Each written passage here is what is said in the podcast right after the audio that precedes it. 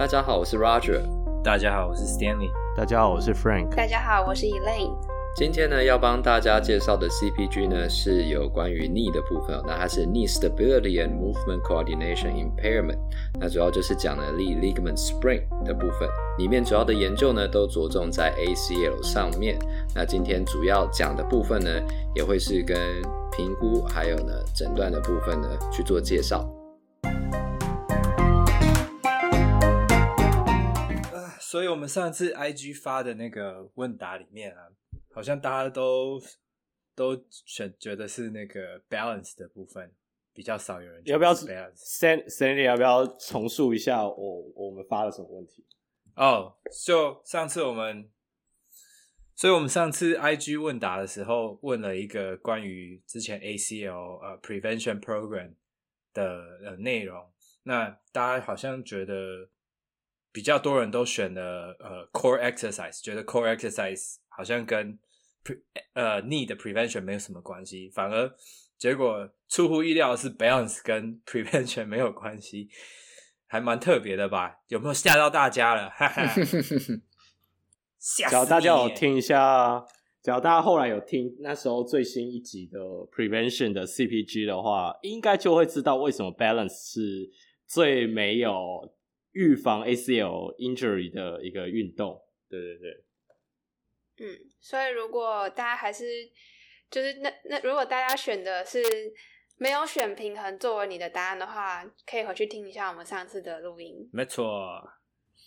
那我想我们今天要讲的内容呢，跟也会提到说，在手术之后本体感觉呢，对于功能上会不会有影响？那那边可能也会给大家一些答案，这样。那之前我们还有一次的开放那个观众 Q&A，针对以前我们最听众听众哪来的观众？哦，他们又看不到我们，啊，他们也可以看 YouTube 啊，只是我们没有露脸啊。看 YouTube 的波形，声音波形。我们有那个啊，我们有露呃画像的脸，没有露本人的脸，这样子。我刚才以为你要讲露什么？哦，不，呃，只是呃不好说。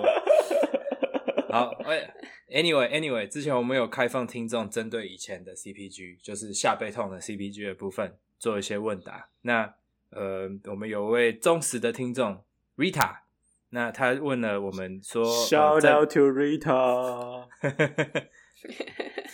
所以他之前问的问题就是说，如果临床上下背痛的类型很多元，在身为一个刚在实习的 PT，初次见到病人该如何有脉络的去评估？这个这个问题我觉得还蛮大的啦。对，然后我们是可以考虑录个一期之类的，稍微讲一下。那我我们这一次就先简短的，我先在这边简短的回答啦。我觉得最重要的是。嗯，我们这一次 CPG，你仔细看每个 JOSPT 发出来的 CPG 前面的 examination diagnosis，它都有个 differential diagnosis。我个人认为，台湾 PT 最需要先建立起来是这个概念：这个病人到底能不能碰，能不能碰？那其实学校都有教 red flag，但是好像大家都好像上了就忘了一样。那例如说，又举个例子来讲哈，我可就是又说，他到底有没有 fracture？那我们 PE 上面要怎么先初步判断它有没有可能有 fracture？那其实这个可能学校台湾的学校可能啊，我至少那时候可能上课比较不认真，所以所以 我没有印象。我都是后来博士了还不认真吗？没有，我说大学的时候，我对不起台大的老师。老师对不起。对，所以就是。Differential diagnosis 我觉得最重要，因为你要 screening 出来。嗯、那你说后面，你说你你就看 CPG 里面，他为什么要测这些东西？就是说那么多 range of motion，他就是要测这个 range of motion，那代表一定有它的意义在，就可能跟他未来方向有关系。那他脚写出来，你就知道他背后，因为 CPG 一定会写他背后意义什么，为什么要测这个 range of motion，或测这个 strength。例如说，呃，ACL 的话，quadriceps 的 strength 是。应该可以说是最重要的。那为什么要测这个？为什么要测这个 strength？不要测什么 hamstring 啊？看，我没有说它不重要，但最重要的是 quadriceps。那在在这种状况之下，你就可以知道知道背后的理由之后，你在看的你的那个 examination form，就是医院啊什么应该都有一个 chart 嘛，或你以前学骨科学校老师都会给你个 chart，然后叫你要问啊啊、呃、pain 啊，或呃，例如说 twenty four hours pattern，或者是说他 occupation，为什么要问这个？那他背后的理由是什么？你就可以一个去接。那在你知道每个人要测的东西的背后理由之后，你自己在未来你在临床上，你在呃检查病人或呃 history taking，对，还有 history taking 也很重要，就是什么要问，然后你就可以快速的 narrow down to 你等一下你要做的 test 或你要做的 examination 要测测什么东西，而不是全部的东西全部测完，然后还是不知道是什么东西或什么样的结果。对，那。这个就是要反复练习。那我觉得最重要的是 differential diagnosis, history taking。那你可以去把那个我们 CPG reference 都有放上去，呢就把听我们的 podcast，然后自己印出来，或在你的 iPad 或任何的 device 上面看，然后去去思考一下你要怎么应用到临床，那知道这些东西背后意义是什么。那你会越越做越熟悉，我是这么认为啦。你假如是自己一个人要自学的话，我是觉得，呃，我们刚刚前面 Frank 讲的非常好，就是，但是如果身为一个刚出来的人有点迷惑的时候，你其实可以先、嗯、先有一个，我给一个大致上的脉络啦，就是说你问诊的时候，你该问的东西，像说刚 Frank 讲到，你看到的 chart 上面有的一些你要填进去的内容，那些内容会在那边，就代表是说他有被有问的必要，所以。你基本上在 history taking 的部分的问题是不能去省略的，你基本上该问的都是得问。嗯嗯，像说 occupation 这种，有些人很快就跳过去了，或者说有的人甚至不问。但其实这这个东西是要问的，因为你从他的 occupation 可以看得出来，可能他的问题跟他的工作是有关联的。这个是其中一个。然后第二个就是我们一直讲，我们那时候一直在讲 red flag red flag red flag，讲了好几次，那个东西是一定要。去去 screen 的，就说这个病人到底是我们可以碰的，还是我们不能碰的，还是我们可以碰，但是也要转介的。就说我们可以先做个评估，看看到底是不是真的，呃，是肌来自肌肉骨骼问题。但是如果做完了还是有疑虑的话，要把它送出去的。对，所以这个的话，我觉得是，嗯，对于一个刚开始评估的，嗯，实习刚开始实习的 PT 可能会。呃，有帮助的地方。再来就是说，你从你问的内容里面，其实你就可以抽丝剥茧出你到底要测什么东西。那你测的时候，你就可以自己加上你自己诶在学校学的呃骨科的知识，那去决定说这个东西是该测的，还是这个东西是不该测的。你就应该说，你会有一自己有一个临床的猜测，像说哦，我觉得这个病人可能是 disc 的问题。或者说，我觉得这个病人可能是呃 facet 的问题，那你会想要去测的东西，可能就会就是不一样的。然后或者说，假如说你看到一个 knee 的病人，你会觉得说，我觉得这个是偏向 ACL，那你会去做 ACL 的 special test，你就不会去做 PCL 的 special test。嗯嗯。所以那些 special test 在你的骨科的 chart 上面，虽然写那么多，但是你自己要去把一些你觉得不是的就先挑掉，所以你也省下你很多评估的时间。我自己觉得是这样啊，但是。这个我们真的可以讲非常久，就先概略的回到这这边。等一下我们还有 Roger 大师要要那个哦，我大概讲一下。我觉得实习的时候啊，嗯，在台湾啦，可能因为在实习，你就会觉得在老师前面你要把你所有学过的东西全部测一遍。那我觉得我那时候遇到的状况也比较会是老师自己也会把所有东西全部都测一遍。但是呢，我在美国实习的时候呢，我印象比较深刻的就是说，如果今天一个背痛的病人，我们可能都会想要测他的感觉，因为我们想要知道他有没有 radiating pain 这样，或者是说有没有 tingling numbness。但有时候这个呢，其实你用问的就好了。那你问完，如果病人说没有，那其实你就没有必要测。那我觉得这是为什么你要做 history taking 的部分，所以你知道说你什么要做，什么不要做。那另外一个就是说呢，为什么我们一开始会想要先介绍 back 的 CPG 呢？因为 back 痛就是 back pain 很普遍，这是一个。另外就是你所有下肢的痛都有可能是来自于 back，所以呢，当你在问他 pain 的 pattern 的时候，它是 localized 还是呢，他直接从屁股摸到膝盖？那这个就有差别。因为像呢，我有一个我最近有一个病人，他其实他之前来做可能给别的治疗师治疗，那大家都可能前大概十次的治疗都是 focus 在他的 knee，但是呢，他那次刚好给我看的时候，他说他现在 knee pain 还是 ten out of ten，我说怎么你做那么久了 knee pain 还是 ten out of ten？他说我的 knee pain 从我的屁股开始一直到我的 knee 这样，他只是在 knee 这边比较强，我说嗯，这个感觉好像不是 knee pain。这感觉比较好像 back pain，所以呢，我就 treat 他的 back，然后他就说我的 knee 不痛了，zero out of ten。那我觉得这个就是说，为什么呃，你要先知道说 back 的 pain 它可能会下来。那如果今天病人是 localized 的 pain 呢，我会建议刚毕业治疗师你就先 treat localized 的 pain，如果可以的话，对，因为呢，我们比较怕的是说，你今天说啊我的 knee pain，然后呢，因为你不知道他 knee pain 怎么 pain，然后你觉得自己治不好。然后你可能去外面上上了一个课，然后呢，他会跟你说这个是因为他的 shoulder 来的，然后我一定会把你的头这样拔下去。所以我会觉得最大的脉络呢，就是说，如果是 localized pain，你一定要先 focus 在那个地方。他如果是 knee pain，他没有其他地方 pain，你就是应该好好去他的 knee，直到你去了可能十次或者呢十在六个礼拜之后，发现哎好像没有好，你才去考虑其他的，会是这个样子。对，那他如果今天他的 pain 的 pattern 是不是 local 来，他可能是你知道，比如说屁股到 knee，或者比如说 knee knee 到 ankle，那这样你可能就要考虑，那他可能是 back 来的。但是如果你考虑到是 cervical 来，那这样也不行。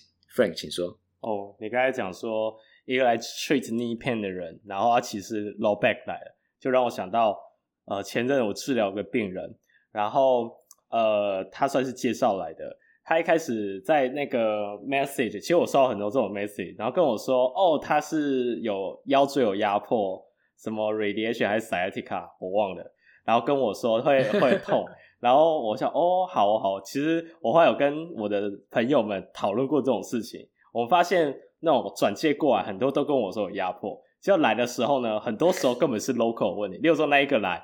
他就跟我，他跟我只说，哦，我就是膝盖痛。我就问，那你的背呢？你背会痛？不会啊，我背完全不会痛。然后，然后晚上压迫。而且重点，我觉得最惨的是，他在某一间医院，然后某一个医师看一看，哦，你这个是腰什么压迫造成的，所以你要拉腰。哎、欸，他 knee pain，然后拉了拉，拉了一两个月腰，然后没效。废话，第一个 traction 我们都知道本身就没什么用。第二个。他就是 knee pain 而已啊，他为什么要去 treat 他的 low pain？我没有说那个医生跟 chiropractor 哪有差别，什么都嘛做同一道。膝盖痛，你知道，就是整集；ankle 痛，整集，都是在头那边这样转一转，这样都会好。我觉得至少那个医生没有说哦，你这个是压迫，我要帮你开刀。对，他他也叫他先去拉腰，但是我就看一看啊 knee pain，然后看一看哦，其实就是。feasibility 真的就是主要真的是 feasibility 的问题，我忘记是什么原因导致他好像不太敢动一段时间，所以就是嗯，胯还是 hamstring 忘记了，反正就是把它我当下我就是 stretch，然后 hold relax，然后带一点就请他回去做 stretch，然后带一点 strengthening，然后其实当下马上就好很多，然后下礼拜来就说哦只剩一点点，然后就那你就 strengthening，然后 keep to feasibility，所以这大概是两次吧。好，是不是？然后他拉腰拉了一个月。我觉得，我觉得这这些病人都是被都被吓到了。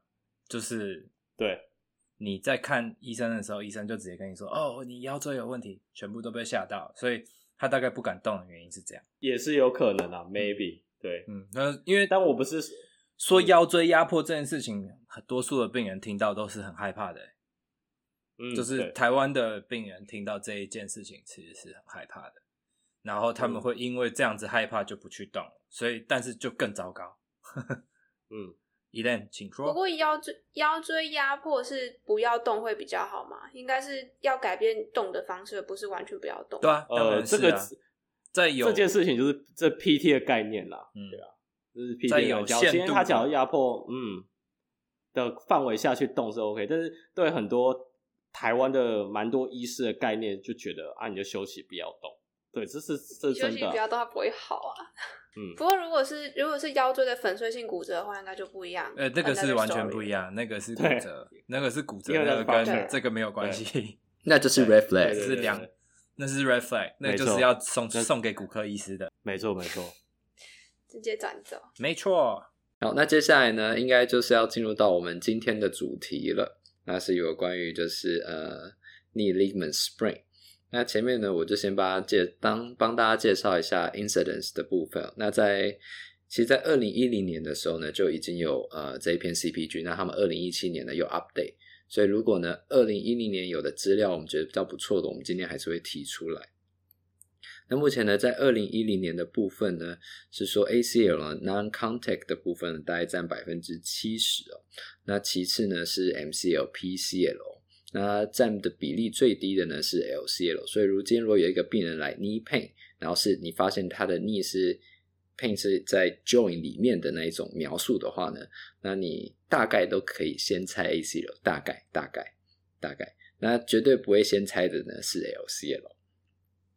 那比较常见合并型的韧带损伤呢，第一个就是 ACL 加 MCL，那主要是说因为他们解剖的位置上呢，啊，他们可能会呃。还有受伤的机制上呢，他们两个会容易一起受伤。那有时候可能还会伴随就是 medial meniscus 的 injury。那 meniscus 的部分呢，还有另外一篇 CPG。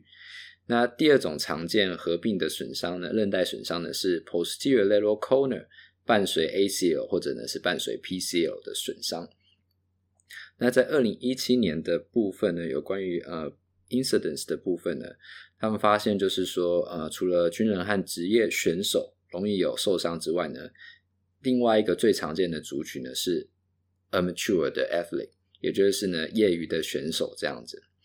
那在下面还有一篇呢，也是 level one 的 evidence，那还是提到就是说你已经受过一次 ACL injury，你再受伤的几率呢会是多少？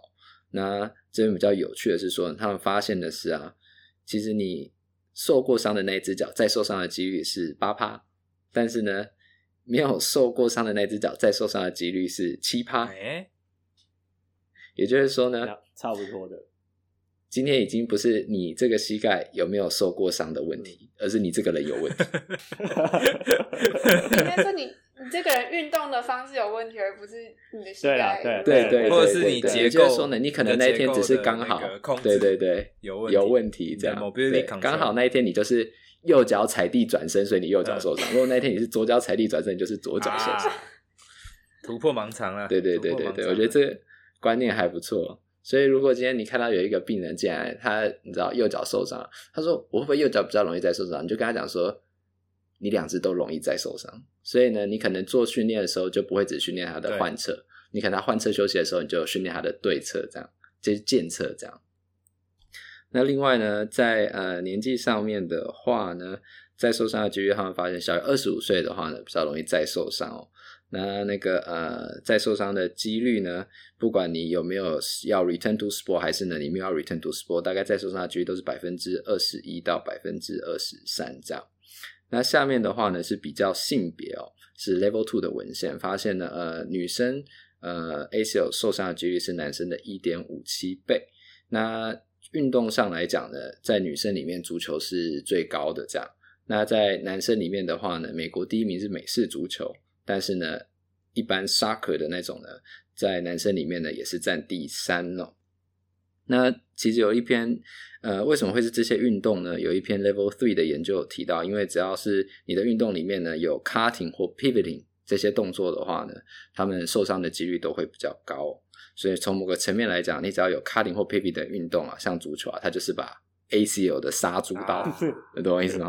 这样的 pivoting cutting ACL，pivoting cutting ACL，大概是这种感觉。那个我刚我在看这一段的时候，我也有看到说他讲那个滑雪，就是滑雪，嗯、他他好像也有讲到一个很很离奇的数字，就是那那个滑雪是非常非常高。这好像是在后比较后面一点点，呃，看到了，就是呃，滑雪有一点一三倍的的可能，比相较其他运动来说吧，还是我不晓得他是怎么去比。嗯，对，他是说滑雪有比其他运动来说有一点一三倍造成就是只有单纯 ACL 的 injury，所以我觉得他滑雪会特别提出来是说，因为其实你滑雪呢，它。不见得是 pivoting cutting，但是呢，当它是在刹车的时候，你那个动作势必就要你知道 challenge 你的 ACL，嗯会是这个样子。对，因为我们后面其实会提到有关于就是呃 pathanatomic 的，就是呃 mechanism of injury、嗯。那其实 TBI internal rotation 这一个部分呢，就是一个 component 这样。那我记得上次 Frank 他其实也有提到，帮 Frank 帮大家复习一下上一次那个 prevention 的部分，那个有什么四个 high risk 什么呃 football 呃、uh, 不 rugby，然后 Australian。澳洲规则的 rugby，然后然后什么 ski，然后 basketball，对，类似这样，对，这几个，嗯，没错没错。所以像这个的话，就是都是容易呃造成 ACL 受伤的运动，就是 high risk sport 这样。那他们有发现呢，女性啊，主要研究大部分都还是在女性这样。那他们 return to sport 的选手呢，在两年内呢，会比没有 return to sport 的选手呢高四点五倍的机会会在。你知道，就是受伤让他们 ACL 再受伤一遍，这样。那他是再受他再受伤的时候，那他再受伤的时候是呃同侧再受伤吗？还是是会变成对侧？这里的文献没有说，应该就是有受伤，反正就是八趴跟七趴，所以都有可能。在这边的话，它就是比较说 return to sport 跟没有 return to sport 的女性。那我觉得可能这一块是。我自己看啊，就会觉得说，如果因为女性运动员的话，在美国，在美国应该还是不算主流。那其实美国女性足球已经算是相对非常主流的女性的职业运动了。这样，我同学里面，我觉得如果会有这个的话呢，对啊，对啊，对啊，可能就在他们回去之前的训练强度可能要明显拉高。可能会是要有这样的想法在里面。可是 BJSM 其实也有发表出说，真正有达到 return to sports 的 criteria 没有很多，还是 JSPT 都不够。对，对，其实很多 return to sport 对啊，criteria 都根本都没达到啊，然后就 return to sports，没错，难怪会再受伤。嗯，对，急着想回去。然后我们在之后的对之后的集数，我们就会特别把那个 protocol 跟大家介绍一下。嗯然后还有就是 return to sport 的 criteria 大概放在哪里会比较好？那在下面的话呢，呃，他提到呃有关于在上场的时候受伤的比率呢，会比平常在练习的时候呢高七点三倍哦。那我们已经知道说比较常见的是 non-contact，那你既然在场上跟在平时练习都是 non-contact，那也就是说是你本身的呃心态，我觉得可能是影响比较大的。然后包含就是哦，你可能在球场上真正的比赛里面，你会要求自己哦，速度要再快一点啊，动作要再快一点啊，然后呢，动作会再迅速一点，可能是这些因素，然后导致你在比赛的时候呢，会比平常练习还要容易受伤。那我觉得这边就是可以给建议给球员呢，虽然这是 Level Three，但是我觉得可以建议给球员，就是说平常在练习时候的心态，其实是可以呃调整到，就是把它当做比赛一样。那就是要求自己呢，在相对高强度，然后呢高专注的情况之下呢，去做每一次的练习，那可能会有帮助。专家意见可能会有帮助。这样，那接下来呢，他还是提到就是男女生的差别，就是年纪比较轻的，那像 girl 的话呢是 boy 的三点四倍，然后男生受伤最高的比例呢落在二一到三十，但是呢女生受伤最高的比例呢是落在十一到二十这样。那在最后一篇的 Level Three 的话呢，他是提到就是接在从一九九四到二零零六年呢，其实做 ACL reconstruction 的数量呢是一直在上升的。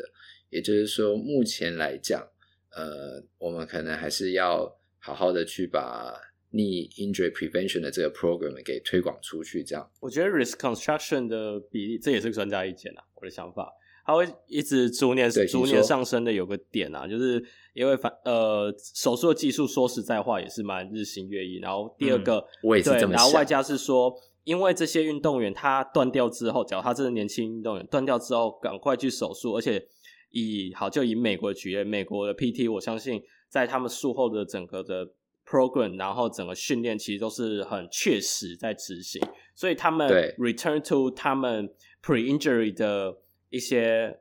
呃，activity level 其实是几率很高的。那你，那你假如说，你假如说他脚尖就伤的还蛮严重的，你当然是赶快去把他送去开开刀开一开，这样子，然后让他赶快就经由训练回到运动场上，说不定这样是对那个球员是比较好的。对，因为反而复原状况都是很好，尤其年轻一点的话，复原状况像光 range of motion 的话，年轻的人恢复 range of motion 都超级快的啊，相较你只要今天四五十岁过后，你恢复 range of motion 就会慢很多，对吧？我那时候看到这个时候，我也有这样想，就是想说，虽然它变多了，但可能是因为以前的观念是啊，我断了，完了，结束了，就算了。那后来的观念是，哎，其实这个断了就去做，做完还是可以回去踢球，嗯、因为看到很多人都回去踢了嘛。嗯、那那我就去做，反正我还可以回去这样。其实想到这个，我就想到我其实我们班上有很多同学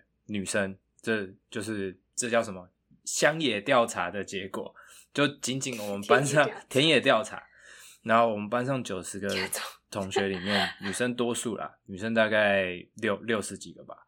那其实里面有好几个都是有高中或大学都是是算有在校队里面踢足球的。那其实里面就有一两个我我知道的，他们是有 ACL injury，然后有去做 reconstruction 的。然后有一个，嗯，我那一届有一个他做完 reconstruction 以后还是有在踢，就 Roger 他有跟我们去踢那个有去踢跟我们去踢那个 Chicago 的那个，我知道。那种自己业余的 club 的那个 cup，然后我另认识一个另外一个，他是他的是比较严重的，因为他是 multi ligament，他那个时候好像是断了 ACL，、oh. 反正就是 unhappy triad 三个都中了啦。然后他的那个嗯就还蛮严重的，他我是之前实习的时候有跟他一起实习，然后他真的在我们就有在做，因为我们有时候会要练习一些运动，那时候还很菜。就是 第一年级的时候，所以那时候就练习一些评估啊、运动啊，因为我们有还蛮多时间的。然后我看他蹲，其实他真的蹲不太下去，他就变成那一只脚其实都还是有、嗯、还是有 deficit，因为就是他是 multi ligament，我觉得他的比较复杂，而且他还有做 reconstruction。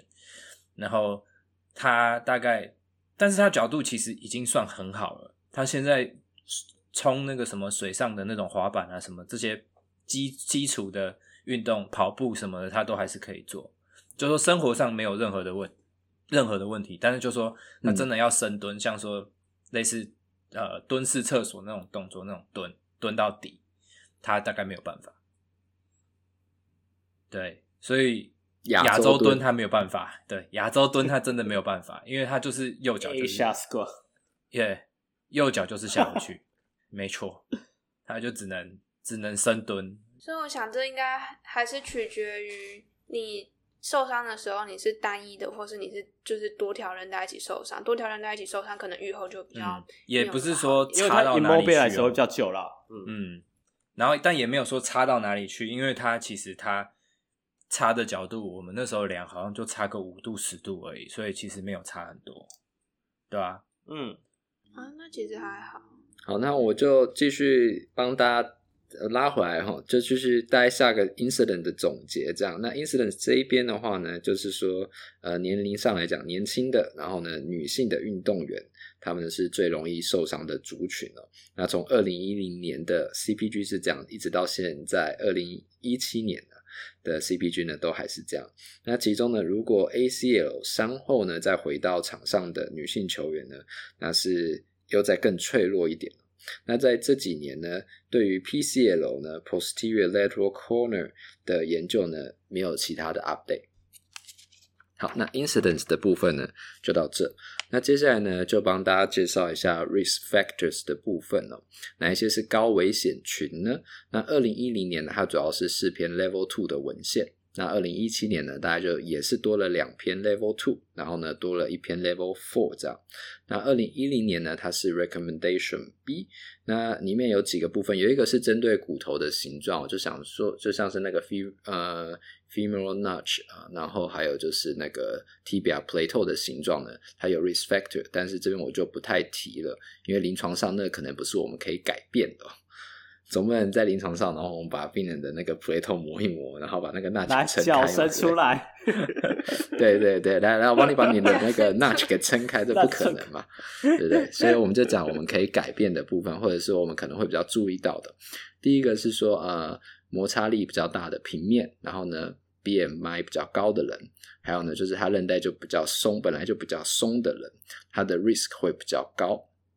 那他们也有做荷尔蒙的那个研究，发现女性呢在排卵前期的 risk 呢也会比较高。那这个我想我们就没有办法控制，反正我们知道已经就是女性，她们就是呃受伤的几率就比较大一点。哎、欸，那另外呢，我有问题，我有个问题，请说，就是女性说排卵前期嘛，那 Elaine 你觉得会不会有运动员为了调整这种事情，然后去吃药？你是说调经药吗？对啊。我没有，会不会有人为了 prevention injury？我觉得应该比较少。会不会有人干这种事？因为这这个本身，应该说这一件事情，我是就是最近才知道它会影响到。那像我我的自己的想法是，如果在台湾的话，他们应该不会。其实也要也要看，就是他运动强度，因为我知道有一些人，他们可能运动强度比较高，或是。或者你说他们体脂比较低的时候，他们其实女性运动员是可能，或者压力比较大，是可能有停经的状况的。嗯、所以，所以这其实我没有听过类似的说法。这里就勉强就先提一个，呃，针对女性运动员有一个非常重要的 red flag 要去注意的，就是呃，female athlete triad，、嗯、就是嗯。不要让自己太瘦了。就是有的女性，就是女性运动员很容易会有 stress fracture 的那个可能性。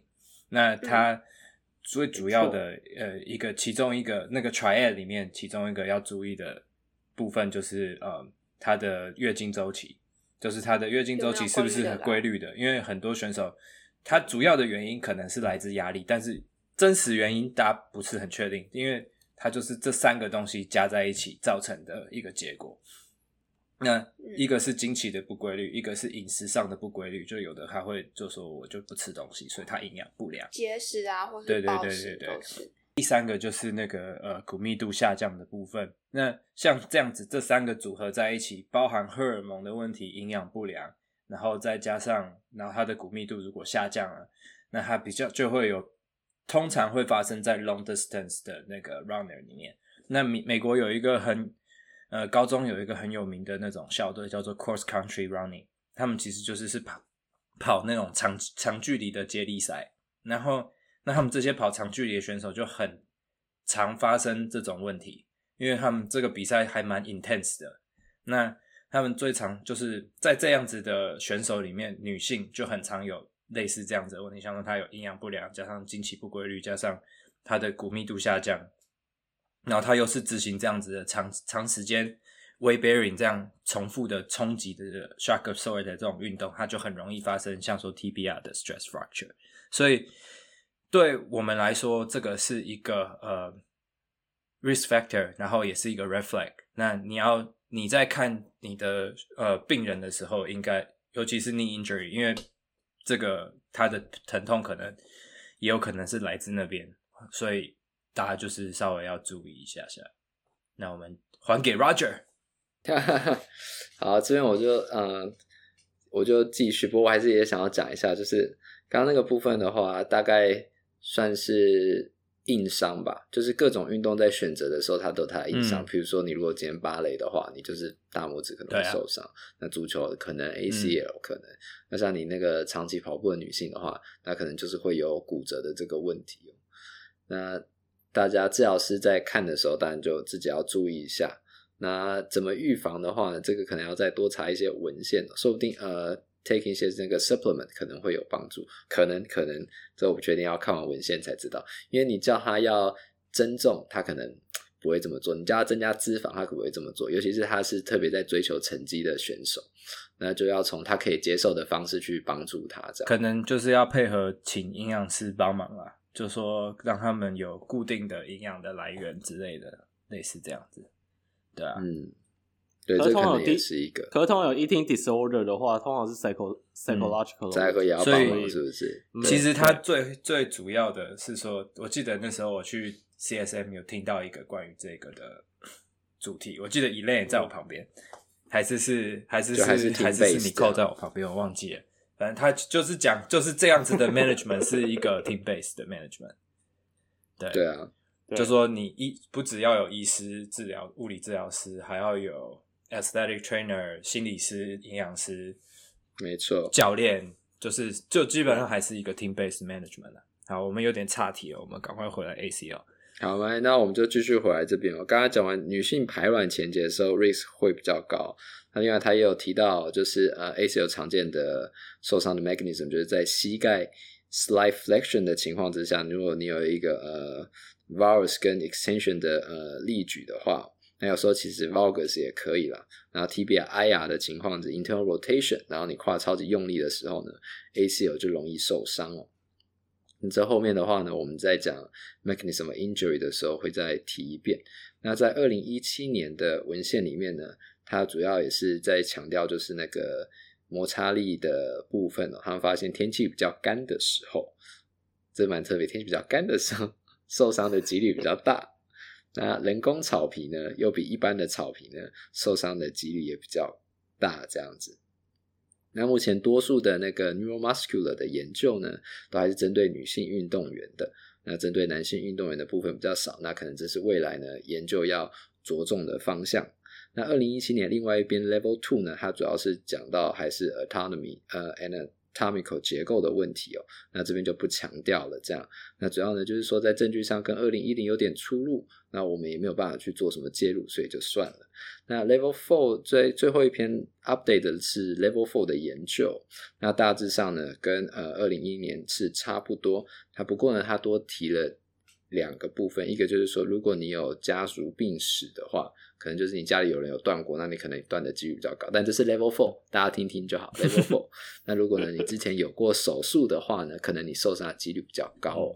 可是这个也就。再听听就好，因为刚刚我们都已经知道，你受过伤再受伤的几率，检测跟患者是差不多的，百分之七、百分之八嘛。嗯，所以这边你可能有过手术的话，哦，可能再受伤，但是如果你好好训练的话，不见得再受伤的是动过手术的这一只，嗯、可能再受伤的是没动手术的那一只，不一定，这我们不知道，只是 Level Four，听过就好了，这样。所以呢，总结二零一零年到二零一七年。Risk factor 它其实是呃差不多的这样，那主要就是在强调呃接触面摩擦力的大小啦、体重、韧带的松紧度，还有逆 control 的能力，它都是 risk factor。那低等级的文献呢，就是考虑呢家族史，还有呢手术史这个样子。那在针对 PCL、MCL 的部分呢，从二零一零年之后呢，并没有什么新的研究。好，那接下来的话呢，就帮大家稍微介绍一下。有关于那个呃 patho-anatomical feature 的部分，那这里呢其实主要就是讲 mechanism of injury，那我们就会把它跟后面的呃 differential diagnosis 这里一起讲。好，那在 ACL 的部分呢，主要是 non-contact，那常见的就是在 phony extension 之下呢，如果你有一个 deceleration，然后呢 acceleration 的过程之中，你就可能受伤。那为什么会是这样呢？就是因为比较常见的，你大家可以想象那个画面。如果今天呃有一个人呢，他呃单脚撑地的时候，他减速嘛，所以他 knee 在 flexion，但他胯一直在用力。然后呢，接下来 knee extension 的时候，胯更用力，那它其实就是你的胯在用力，你就是会把 t 表往前拉嘛，大概会是这个样子。那这样你就会去呃 change 到你的 ACL。那他另外提到，另外一个是说，你在逆 internal rotation TBI internal rotation 的时候，然后你有一个 valgus 的情况之下，有一个 valgus 的力量，也就是 medial collapse，对不对？那这个时候呢，如果你还是有一个就是跨超用超级用力的情况之下，你 ACL 也会受伤。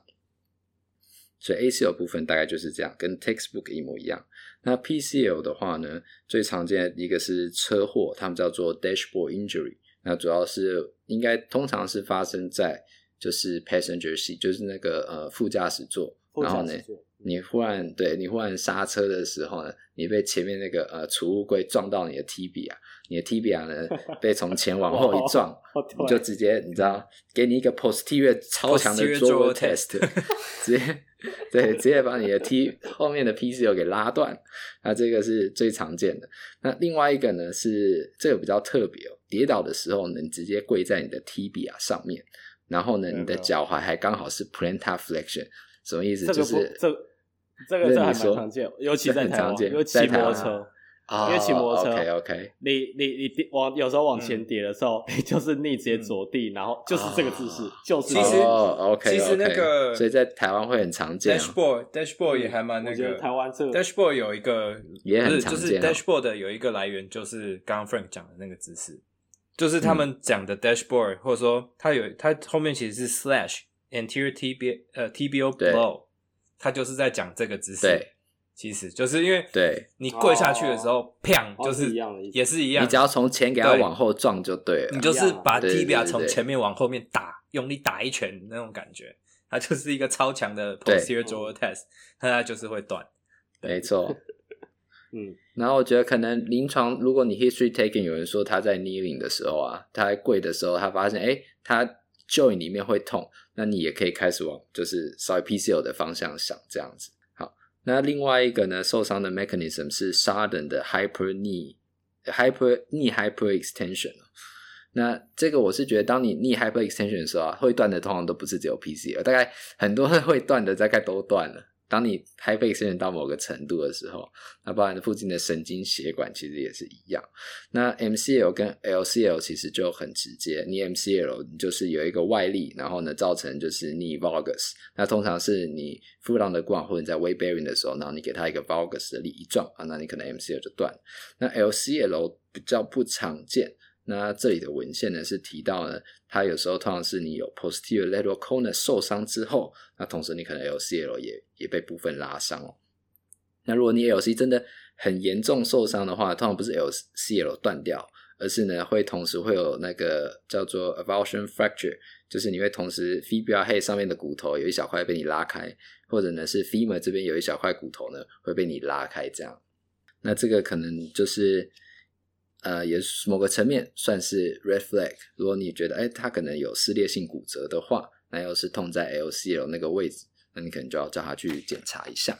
然后我们刚刚好像一直有提到那个那个 unhappy triad，其实还有一个在对解剖上蛮有趣的一个地方，就是 MCL 啊，其实 MCL 是有连到 medial meniscus 上面的，没错。所以这个就是为什么他。Unhappy triad 里面，你也是 P ACL P 呃 ACL MCL 加上 medial meniscus 的其中一个原因，就是因为你 MCL 去受到外力去被拉扯，然后它去扯到 medial meniscus 外面的外缘，所以 medial meniscus 也受伤这样子。嗯、那 meniscus injury 我们就今天就不多说了，就只是先跟大家讲一下这个有趣的解剖小知识。没错，这个这个现象其实可以用超音波看啦。你就是去扯 MCL，你自己可以看得到 meniscus 的 outer ring 是会被拉出来的。对对，反正就是 ultrasound 其实看到这个事情，然后你就会对这个 mechanism 会特别的有印象。嗯，他们三个就勾勾底嘛，对啊，对对啊，就勾勾底啊。我们以前是我们以前是直接把那个 cadaver 打开来，就是看到它粘在那个上面，对啊？没错。然后就这边掰那个逆，然后我们就在那边看那个 ACL 跟 PCL，还蛮好玩的。哎，破开看，LCL 就没有连到 lateral meniscus，没有。MCL 的深层，嗯，没有没有，LCL 就是 tibia 连到 medial meniscus，对，fibula 连到 femur 了，讲错了。好，那我这边就把大家拉回来了。那刚刚在讲完就是 mechanism of injury 的部分呢，接下来就是要跟大家讲一下呃。评估的地方，那评估这边的话呢，它是给 diagnosis classification。从二零一零到二零一七年之间呢，目前没有新的文献被收录在 CPG 里面。那也就是说呢，各位在学校学到的评估概念呢和方法，目前已经是最新的才对。如果学校老老学校老师应该都也会 update 才对了。那从二零一一年之后开始，各位学到应该都是新的这样子。也过了十年了。好，那 recommendation A 针对韧带损伤的评估呢，主要着重在四个地方哦，就是 mechanism of injury 这个很重要，就是你 history taking 的部分。那接下来呢，就是 knee laxity 有没有韧带松了？那这些呢是可以做 special test。那我后面会针对各个不同的韧带，告诉大家什么 special test 是被推荐一定要做的这样子。那接下来呢，就是看 j o i n pain 还有 joint effusion，就是说。因为这边有一个很重要的概念，就是，嗯，在不管在评估还是在 history taking 的时候呢，要看一下病人他是 tendon，就是 joint 外的 pain 还是 joint 内的 pain，、嗯、这有时候你用问是可以问得到病人的感觉的，这样，因为就算之后在呃做 ACL 的术后的 protocol 的时候啊，你还是要去判断说，他这个只是 tendon pain，还它这是 joint pain，会决定你是不是要 continue to progress with your protocol，会是这种感觉。那我觉得 Join Infusion 这一块呢，呃，大家有一个概念，就是说，如果今天有一个病人来的年轻病人，对不对？你发现他膝盖肿的像阿公阿妈那样子，嗯、有看过阿公阿妈 OA 的那种 knee 嘛？对，都很肿。那你可能就要考虑他那个是关节内有东西受伤了，可能是关节内的韧带，可能是关节内的半月板，嗯、会是这个样子。那临床上有一个 test，有两个 test，其实就是 stroke test。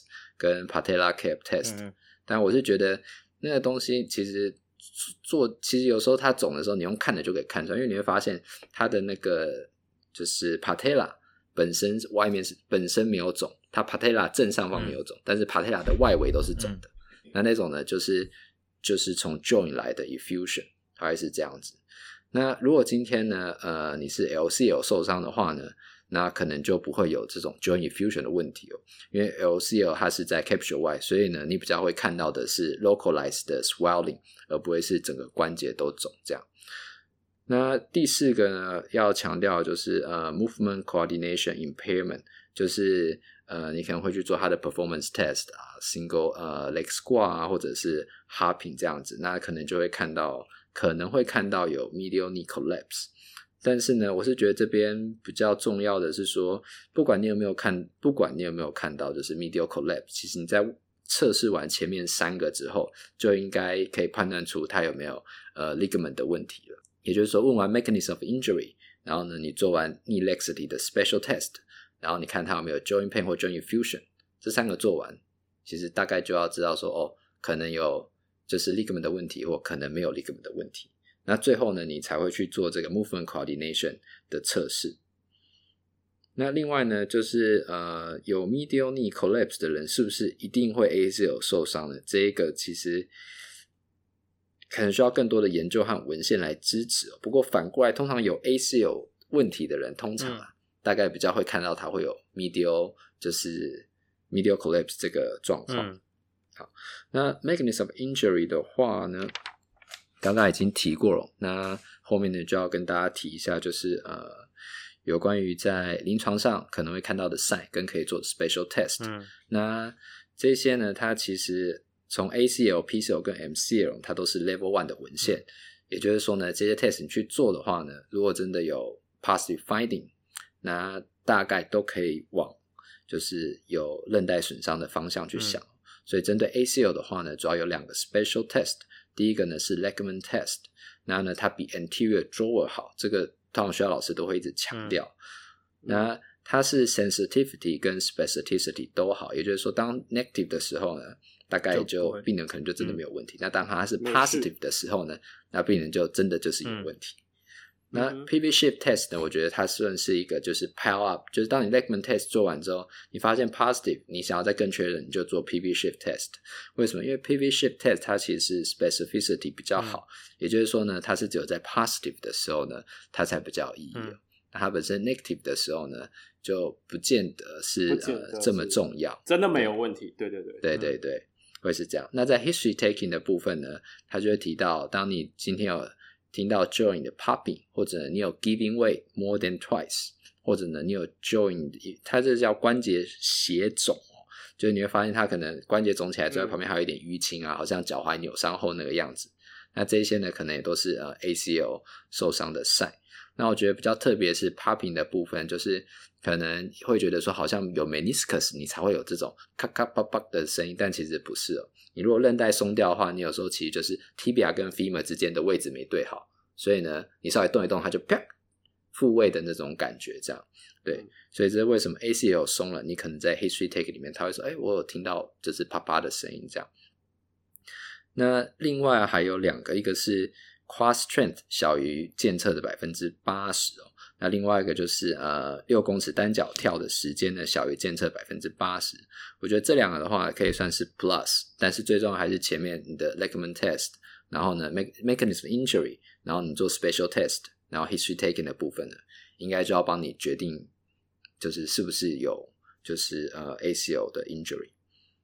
那接下来呢，PCL 的部分呢，主要是它应该算两个 test，第二个 test 是一个赛这样那，好，两个 test 的话呢，第一个它是 posterior drawer test，那它 posterior drawer test 呢，它的 sensitivity 跟 specificity 都很高，都大于百分之九十，也就是说呢，它的 negative 是有意义的，它的 positive 也是有意义的。那第二个呢，叫做 posterior sex side，这个的话，其实你就是让病人平躺，然后呢把它逆摆在九十度，然后呢你看一下它的那个 t。tibia，它其实呃，你放着的一个是被动的带起来，嗯、然后呢，你会发现它的 tibia 会往下。Shift、嗯、对，但还有另外一个，其实是你就把它摆在九十度的时候呢，嗯、你有时候可能就已经直接看得到，它就已经往后掉下来了，掉下去。对，嗯，然后你还可以，对对对对，你还可以叫再教病人，就是试着收缩他们的股四头，嗯，看会不会把它拉起来，然后看他会不会拉起来，对对对，然后记得要两边比较，对对对，因为他们两边就你要看说病人到底是他他本来就长那样，还是还是他有就是受伤这样，对对对对对，嗯。但其实你如果 posterior 做再做下去啊，positive 大概也就因为那个很容易看得到，会是这样的，而且也很好做。嗯，对。哎、欸，好。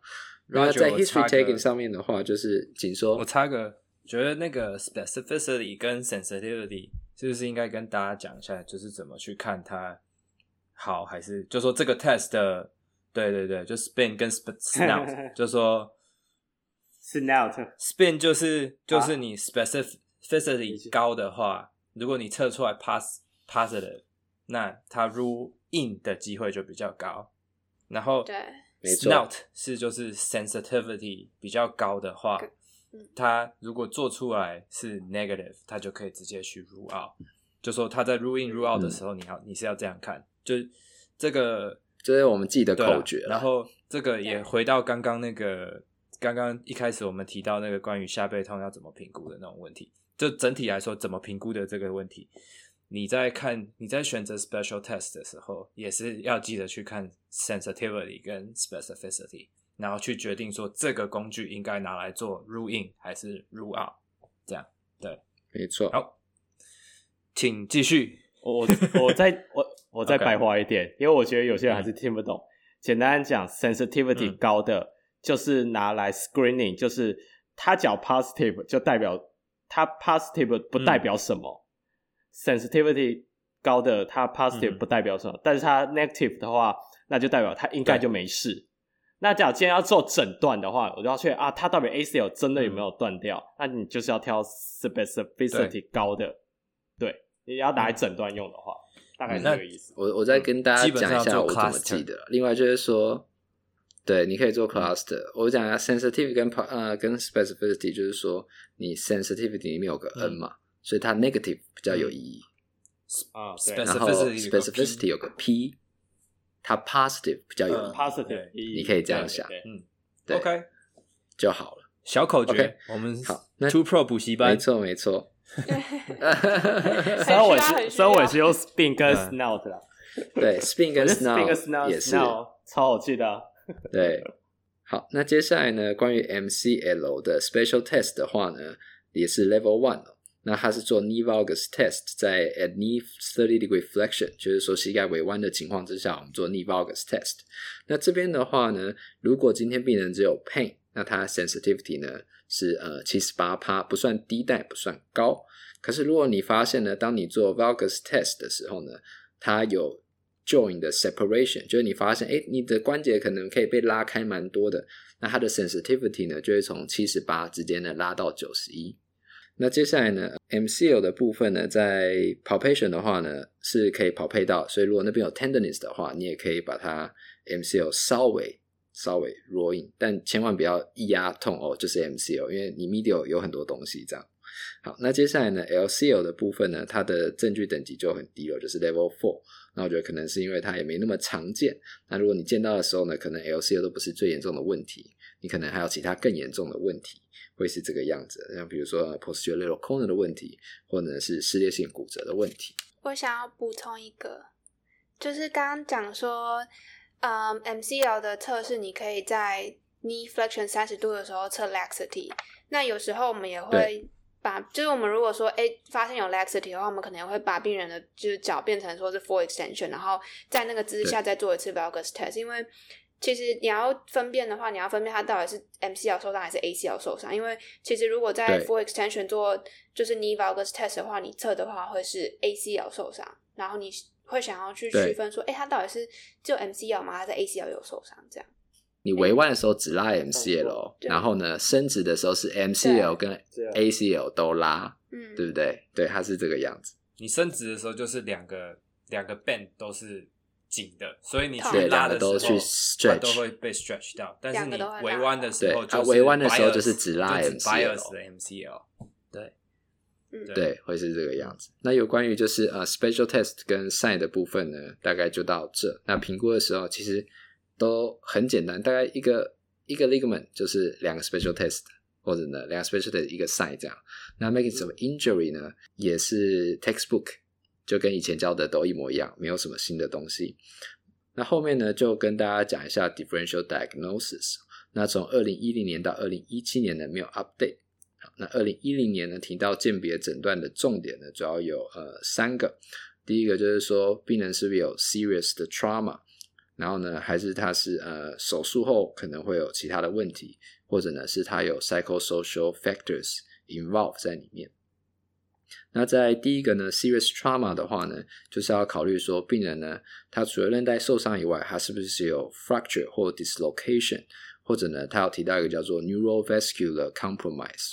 那 neurovascular compromise 是指说，你今天如果你的 fracture 或者是 dislocation 的时候呢，你的 joint 有很大的 displacement，就是很大的位移，那那附近的神经血管就有撕裂的可能。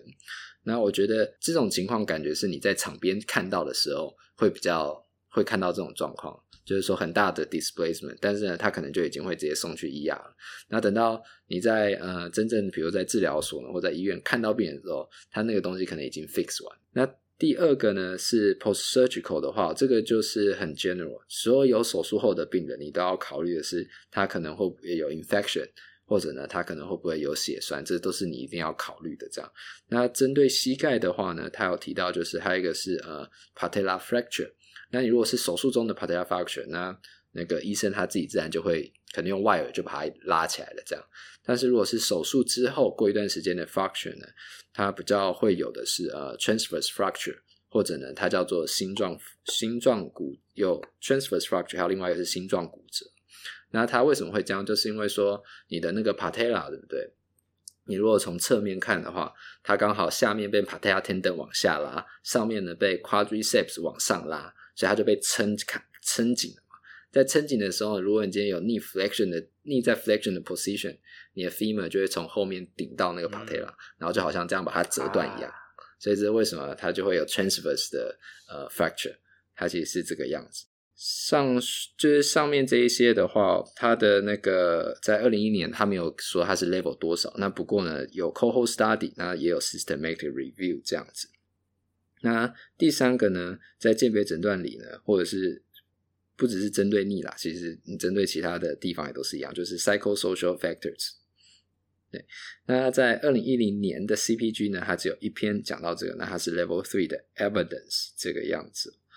那这边的话，我是想说大家分享看看，呃，在临床上有没有看过一些 inconsistency 的 finding？就是你们平常临床上怎么看？我先分享一下我的。像我最近看的两个病人，他其实一个是 back pain，然后一个是 knee pain。那但是呢，我因为是第一次看他们嘛，就是说他们是别人的病人，然后给我看，所以我就测了一下他们的 knee extensor strength。然后呢，我就发现有一个人，他在给我测 knee extensor strength 的时候呢，他的脚呢是这样上下幅度的抖动，什么意思呢？也就是说，他会忽然很有力，忽然很没力，忽然很有力，忽然很没力这样子。那像这种的话呢，对我来讲呢，我就会觉得啊，这个可能就是一个 yellow flag。哦。因为就算今天你有痛的话，你会发现它还是可以把它的力量维持在某个程度，然后维持一段时间，而不会忽大忽小。对，所以这是其中一个例子。那另外一个例子，它是 back pain，但是呢，它 refer 到 knee，所以呢，我在测它，它的 refer 到 knee，但是呢，没有在 go down，所以呢，它就是在测的时候呢，他一开始呢也给我上上下下，上上下下。然后呢，后来呢，我就说你试试看维持你的力量看看的时候，他才开始有办法把它 hold 住。等到我跟他说，其实你会虽然会痛到这，但不代表你肌力会下降的时候呢，他的力量就完全的出来了，这样就没有上上下下。对，那我觉得像如果你今天在测肌力的时候呢，你看到哦病人有一些呃很大幅度肌力的变化，通通常啊那个时候不太会是痛，通常那个时候呢比较有可能是 yellow flag，或者是他不知道怎么用力，或者是他不敢用力。对，对所以你要多测几次。可是不敢用力的话呢，我会觉得说你比较不会有。上下的气，欸、对，你可能就是一直一直不用力，嗯、会是这个样子，一直这样。但是你跟他说，哎、欸，OK 哦，那就 对对对，那他会慢慢用力，嗯、会是这一种。那你刚刚讲提到了两个病人的话，第一个病患他是，就算你给他这些 Q，就是说，哎、欸，你不会有，就是应该不会影响到力量，他也没有办法维持，是这样吗？哦，我没有第一个病人，我没有直接跟他讲，因为第一个病人是逆的病人，所以呢，他可以说他有痛。但是我怕我一跟他讲完之后，我没有办法观察到，因为他那个呃肌力呢，我大概做了三次测试，三次前两次几乎都是那个样子，嗯、然后直到我慢慢用就是主力来 cue 他的时候呢，就是没有一次给他很大力，我就给他一半的力量，他才会试试着去维持，但是呢又把它放掉，我是那样才可以知道啊，他大概真正的力量在哪里。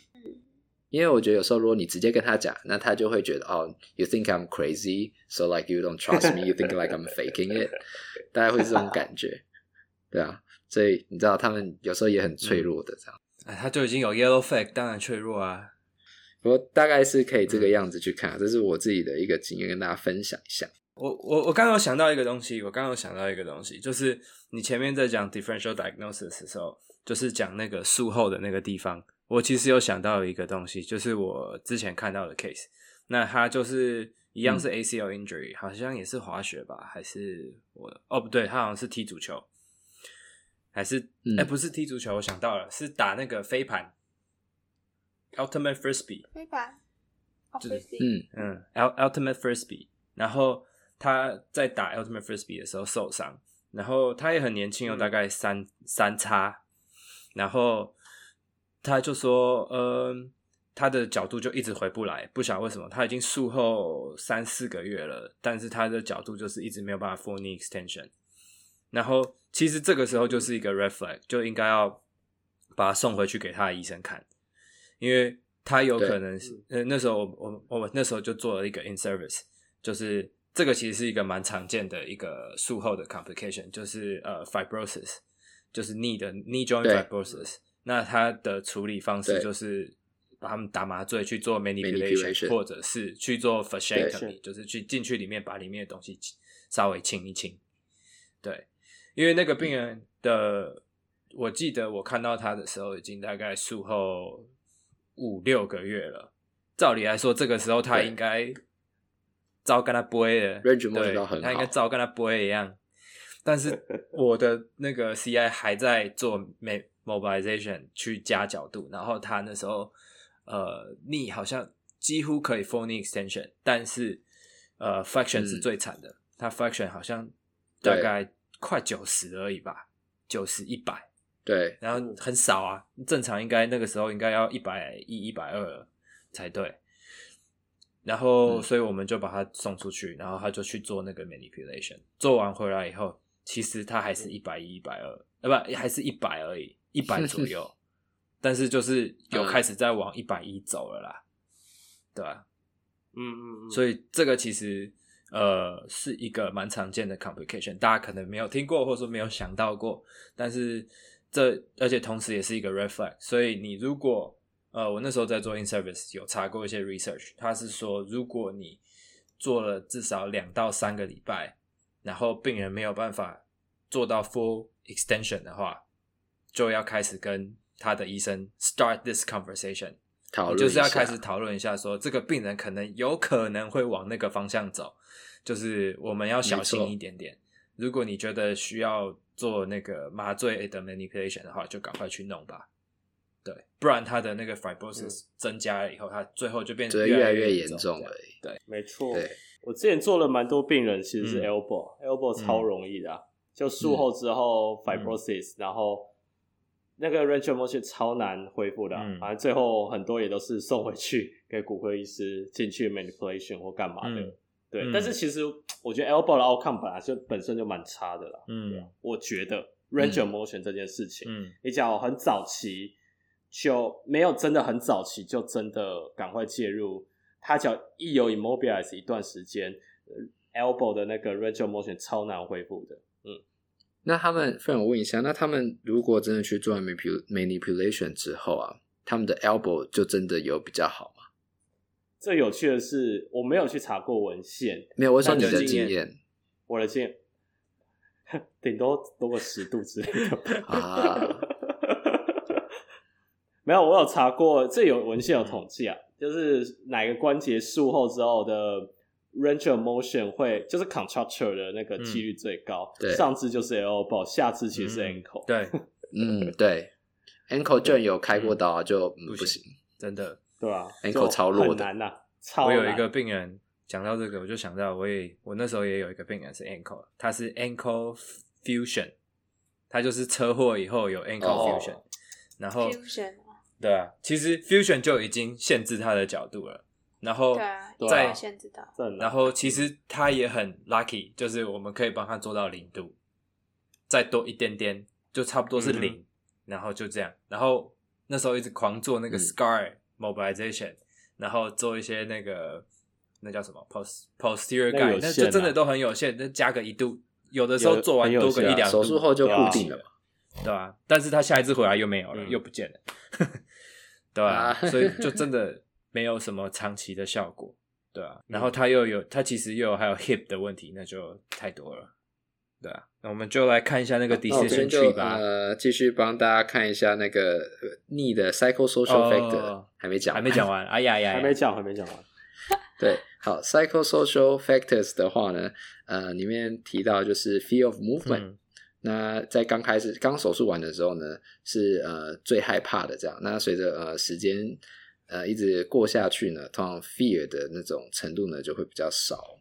那如果今天你有 return to sport，、嗯、那你就会比较有信心。那如果你没有办法 return to sport，或者 return to previous injury level 的话呢，那你的 fear of movement 也会比较明显。那如果我们今天用量表呢，就是 kinesiophobia 的量表去测，那你分数越差的病人就越容易有慢性疼痛或失能的问题。那这个跟我们之前提到慢性痛的部分也是差不多的。那不过呢，在这里哦，他也有提到，就是说上述这些 psychosocial factor，它其实是可以用 education，也就是卫教，还有呢就是渐进式的运动训练来改善。也就是说呢，针对 psychosocial factor 的话呢。当个 oral PD 是很重要的，嗯、一定要去跟你的病人 communicate，、嗯、然后呢 educate 你的病人这个样子。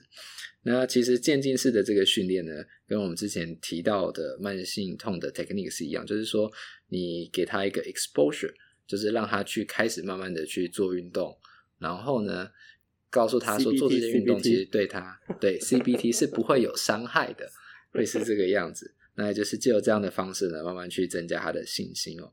那因为呢，在这边 CPG 里面，他有提到，如果病人术前他的 self efficacy 比较好的话，他的愈后呢也会比较好。那 self efficacy 呢，某个层面它叫做自我效能，嗯、我看这中文翻译叫自我效能。嗯、那但是某个程度呢，它就是自我感觉良好的的程度。你的 self efficacy 越好，你自我就代表你自我感觉良好的程度越好。那在专业一点的来讲呢，你 self efficacy 越好，表示呢，你觉得自己是能够影响愈后的，嗯、你觉得自己在就是影响愈后的程度上来讲很大，嗯、那这种就是 self efficacy 好，嗯、就宁愿你觉得这个是自己可以控制，而不是由别人控制，嗯、或者是没有办法控制，嗯、会是这个样子。那关于那个 psychosocial factor，还有就是呃其他 differential diagnosis 的部分呢，就到这。那最后这边呢，就是跟大家讲一下那个 imaging study 还有 decision tree 哦。我先把 imaging study 讲完好了，嗯、因为 decision tree 的话其实蛮 general。它是一个总结。imaging 的话呢，嗯，对，它只是一个总结。嗯、所以 imaging 这边的话呢，我就先讲好了。imaging study 它主要分两个部分，嗯、第一个是讲呃什么时候要做 X-ray，那第二个呢是讲 MRI 的部分。那什么时候要做 X-ray 这个非常重要。那最重要的就是呢，有一个叫做 Ottawa Knee Rules，它主要呢就是判断病人呢是不是需要 X-ray。那它的条件是这样：如果病人有 trauma，同时呢伴有下面的下面列讲出来的任何一个条件哦，那主要有五个，那他就会叫病人呢去照 X-ray 看一下有没有骨折。所以如果他有 trauma，然后呢加上下面任何一个，那我现在来讲一下，第一个就是说，如果呢你有 trauma，然后呢你要大于等于五十五岁的话，那好吧，请去，因为你太老了。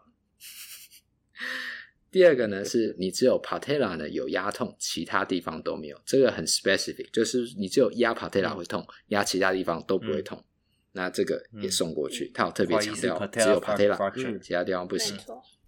对对。那第三，你压那个就是 head of fibula，、嗯、如果呢它有压痛，那英文这边就叫做 tenderness，、嗯、那它一样呢要去找。那还有一个是 knee flexion 不到九十度，嗯、这个呢也要去找。嗯那第五个我觉得比较特别的，还有就是这个是临床判断上我觉得蛮重要的，嗯，就是受伤当下，嗯、受伤那一个当下、病人没有办法 weight bearing，然后呢，一直到送到急诊的时候呢，他还是没有办法 weight bearing 超过四步的话，嗯、那他就有可能有骨折。那他这里有提到，就是说你 regardless of limping，那就是说就算你是跛行。你懂我意思吗？你你你还是算一百一百一百，你还是算 weight bearing。对对，算的。所以这个很重要，就是你要啊，他一百一百，他还是 weight bearing。所以的不能 weight bearing 是他连你知道跛都不能跛，他连脚碰地他都不一样，一放下去他就软脚，对对对，就是那一种一放他你就知道他要倒下来了，完全不能碰，那才叫做 non weight bearing。对，因为这个这个为什么我会觉得特别重要，是因为那时候呃有一个选手他被人家铲球之后呢，那个当下。他那只脚不能 weight bearing，他只能单脚跳。我就想，嗯，是不是骨折了？然后呢，嗯、隔天呢，我就说你能走吗？他说我现在不能走，我们要拿轮椅给他。然后人家要就是就是还没有轮椅的时候，人家要扶着他跳跳跳跳跳跳跳才可以。嗯，然后我就想说，哦，那他可能骨折了。所以那时候本来是在马来西亚，然后比赛之后回来，我说你去照一下。然后呢，他真的骨折。嗯，对。所以这个部分的话就，就可是他这他骨折当然不是逆了，但是他骨折了，他是呃 tibia，嗯，那所以这个 Ottawa Knee Rules，那建议各位 PT 一定要会要知道，对，要背下来，这是背下来，背下来，我也觉得这个要背下来，这是要对对，这是要背下来的，没错。然后我还有另外一个 ankle，ankle 有一个 ankle 的 ankle rule，对对。对对，ankle rule，ankle ankle rule 之后再说，反正就讲到 ankle 的 CPG 就会讲到 ankle rule。啊，这里其实我稍微查了一下，它它有个，它就它其实有讲几个点，什么状况是不能用的，就是说应该说这个 rule 是它受伤七天内才能用，你超过七天用这个，对，他有强调是，然后 acute injury，它有强调一定要是 acute injury，对对。对，所以超过七天这个是不适用的。然后他脚有怀孕的话也不适用，I don't know why，但是我去查，他就说 pregnancy 是不能用的。然后它的 sensitivity 的话是一百 percent，所以简单讲就是我就是简单讲，它就是一个 screening，他脚一中了，你就是要叫他去拍 X-ray，反正要确定有没有骨折。对，嗯，所以这个东西我觉得还有另外一个地方就是。它还有另外一个重点，其实是在节省医疗资源的呃使用。像说，把他要做这个 screening 的意思，就是说，如果你看病人，他不符合这个 screening，他没有必要去照 X-ray，你也不需要去浪费他的那个保险的钱。所以，这个为什么在美国这么重要？因为美国的保险都是看看东西，然后去给付的，然后然后对病人来说，它是一个额外的负担。所以，如果他不需要照 X 光，那他真的就你觉得他应该说他不符合这些条件，他就没有那个照 X 光的真的那个必要，那他就不需要去做。所以其实也是帮病人省钱，然后也帮保险公司省了一些钱，这样子。对，这个这个在美国很强调的原因，是因为保险的部分去节省那个医疗资源，嗯、但对 PT 来说，重要的地方是在。你去 screening 这个病人到底有没有 red flag 保护自己？自己那有没有要把病人转介出去的那个必要？嗯、对，嗯。还有一个是说，它只能够用在急性期，嗯、是因为呃，我拿脚踝扭伤当例子，脚踝扭伤刚扭伤的时候，嗯、其实不是最痛的时候。嗯、有时候呢，是过了那个急性期，因为你的关节还持续在水肿，嗯、然后那个水肿把你附近的组织稍微破坏掉了，嗯、然后呢，你那个痛才会加剧。所以为什么这一种也会就是建议只用在急性期的时候去判断。好那后面的话呢，就继续帮大家介绍一下 MRI 的部分哦。这边应该算是个好消息。那好消息是说呢，从二零一零年的 CPG 就已经提到，如果你是一个 well trained clinician，那你评估后的准确性呢，跟 MRI 是一样的。所以你们各位就是行走的 MRI。你各位啊，行走的 MRI。对，经过这今天这个 CPG 之后呢，大家知道怎么测试之后呢，恭喜各位，你们现在就是行走的好几好几百万的机器嘛。我忽然想到一个，我忽然想到一个点，你知道 ankle 一一样是 ankle ankle CPG 里面有讲哦，我要破爆雷嘛？我你先说先说，我觉得没关系。先找 MRI，你这呃 ankle 不是也有一个那个 anterior draw test 吗？对，ankle 的 ankle 的对，然后主要是看 ATFL 的那个的 ligament 的的的受受伤嘛，ligament 对，然后呢？这这这这个这个 test，反正啊，急性期是不能用，因为避免你用了把它拉断。嗯、但是你假如说，而且那时候看 ultrasound 其实也不准。简单来讲，你只要过了，我记得是反正一样过了急性期，一个礼拜过后，你再测，它的准确度比你看 ultrasound 还要准。嗯、这是这是确定的，这是确定的，又是一个行走的，又是一个行走的 ultrasound。没错，嗯，对对对，重点是比 ultrasound 还准，嗯、就是。所以大家不要太小看自己的嗯哼。双手，没错没错，就是如果你 special test 用的好的话，嗯、你知道什么时候该用，然后你的评估是好的话，嗯、对、嗯，你都比 MRI 还要厉害，嗯、给自己一点信心啦。啊、然后他这边也还有一个重点，MRI 一样就是刚讲的，他就是把 MRI 把这因为把 MRI 这种机器留给那个比较需要像说复杂程度的疾病的人去使用。你就不会浪费医疗资源，嗯嗯、所以你各位除了是 MRI 机器以外，嗯、也要帮忙省钱，保护其、嗯、保护其他比较重症病人的权益。没错。那接下来的话呢，就帮大家再讲一下 MRI 还有一个部分哦，是二零一七年新加的呃叙述，就是呢，如果今天你遇到的是四十五岁以上的病人，嗯、那他相对来讲比较有机会，同时会有就是呃 meniscus 的。损伤这样，那它是一篇 MRI 和一篇就是针对 medial meniscus 的研究这样，那大家可以理解成，因为你四十五岁以上之后，你可能你就比较有机会就是朝 OA 的方向走，嗯、那 OA 大概也都是 medial meniscus 的问题，嗯、所以我觉得可能这是为什么他二零一七年多增加了这个叙述。如果今天他是四十五岁以上的病人，那你就同时要考虑到说他还有 meniscus 的问题。嗯那接下来后面呢，最后的部分帮大家介绍一下 Decision Tree。Decision Tree 的话，它是二零一七年的新产物啊。不过呢，大概就是跟 Textbook 的内容一样，所以我大概带过。那就是一般评估的流程。第一个就是 Screening 和 History Taking。那 Screening 的话，你就要确定一下它有没有 Fracture 或其他就是 Reflex，或者呢，在同时你就会评估一下它的 Psychosocial 呃 Factors 这样。那如果还有 reflex，那你可能就是要把它转介出去，而不是去治疗它或评估它。那接下来呢，在第二个部分就是去看一下它的 clinical finding 有没有符合 ligament lesion，那就是前面你提到，就是问完 mechanism of injury 之后呢，你可能就会做 special test，你会看一下它有没有就是 joint pain 或 joint effusion。那在后面呢，你就是要去决定一下它的 irritability。irritability 这个的部分呢，在各个关节大概就都是差不多哦。你评估它疼痛的程度。然后呢，duration，然后呢，看一下，其实就是知道说它这个软组织受伤和愈合的程度啦。嗯、那可以避免，就是说呢，里面提到的是说，避免只遵循以时间为导向的 protocol 带来的弊端哦。嗯、因为它其实英文是叫做 time-based，、嗯、就是 protocol。也就是说，如果今天那个 protocol 跟你说六个月就应该要怎么样，嗯、可是呢，病人做那些东西，他就是会痛啊，那就表示说呢，他可能他的软组织还没有准备好。嗯所以呢，后面的 protocol 大概就是除了 time base 之外呢，还会有就是 criteria base 的 protocol。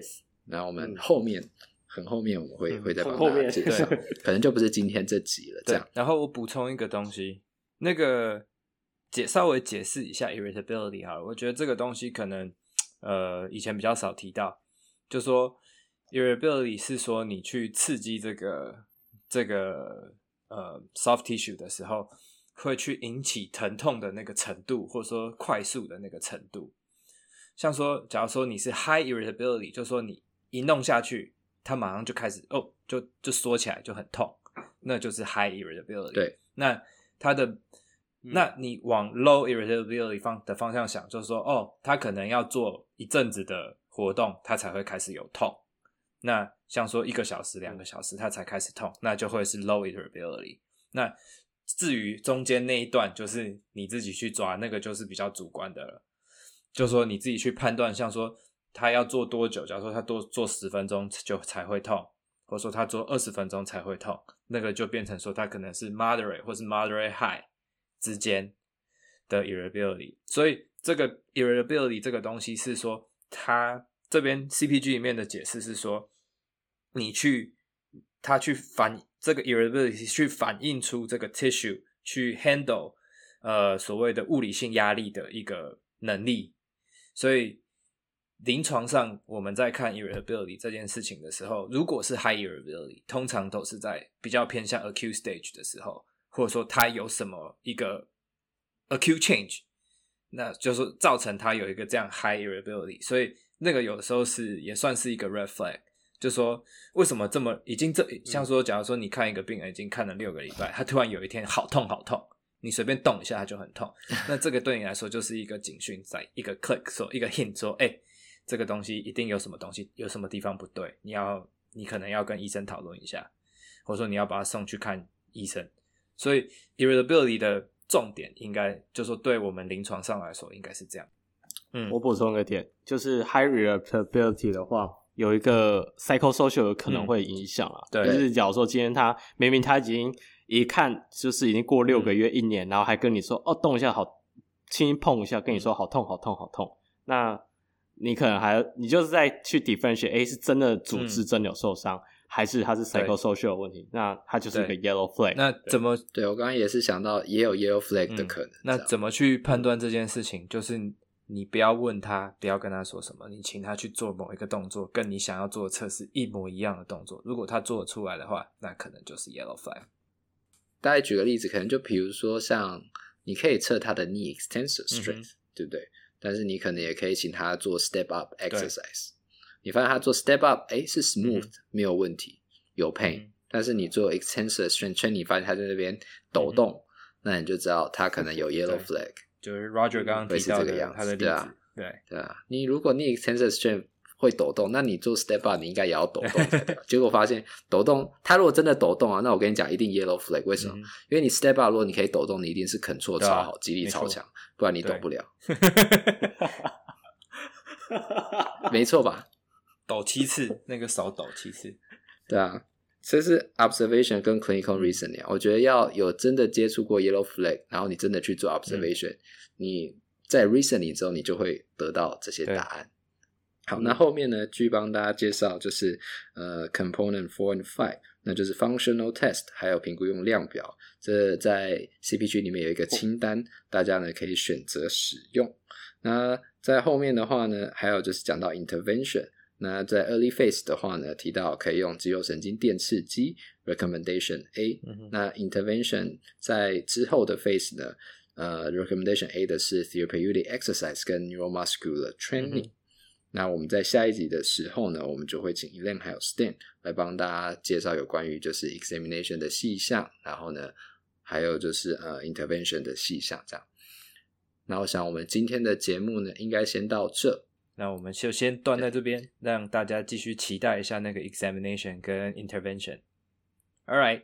我们下期见啦！那大家如果还有任何问题的话呢，也都希望可以在呃 Facebook 上面、YouTube 或者还有 Instagram，Inter Instagram 可以发私讯给我们，嗯，或者说你想要寄 email 比较 old school 一点也可以，就是寄欢迎，对对对，YouTube 留言也可以啊，啊我们都会看。对，你拍个影片给我们也可以，我们都会花时间来听，因为我们的粉丝也没多少人，没有错 大家可以分享。大家可以分享一下吗？对对对，对，对，可以分享一下吧。就如果觉得我们的节目还不错的话，也请帮我们分享一下。那好，那我们今天的节目就到这，嗯、大家再见，拜拜，拜拜。如果喜欢我们的 Podcast，欢迎到 Apple Podcast、Google Podcast、Spotify 和 YouTube 上订阅，也可以到 Facebook 和 Instagram 上追踪突破物理治疗。今天我们的节目就到这，我们是突破 PT，我们下次见。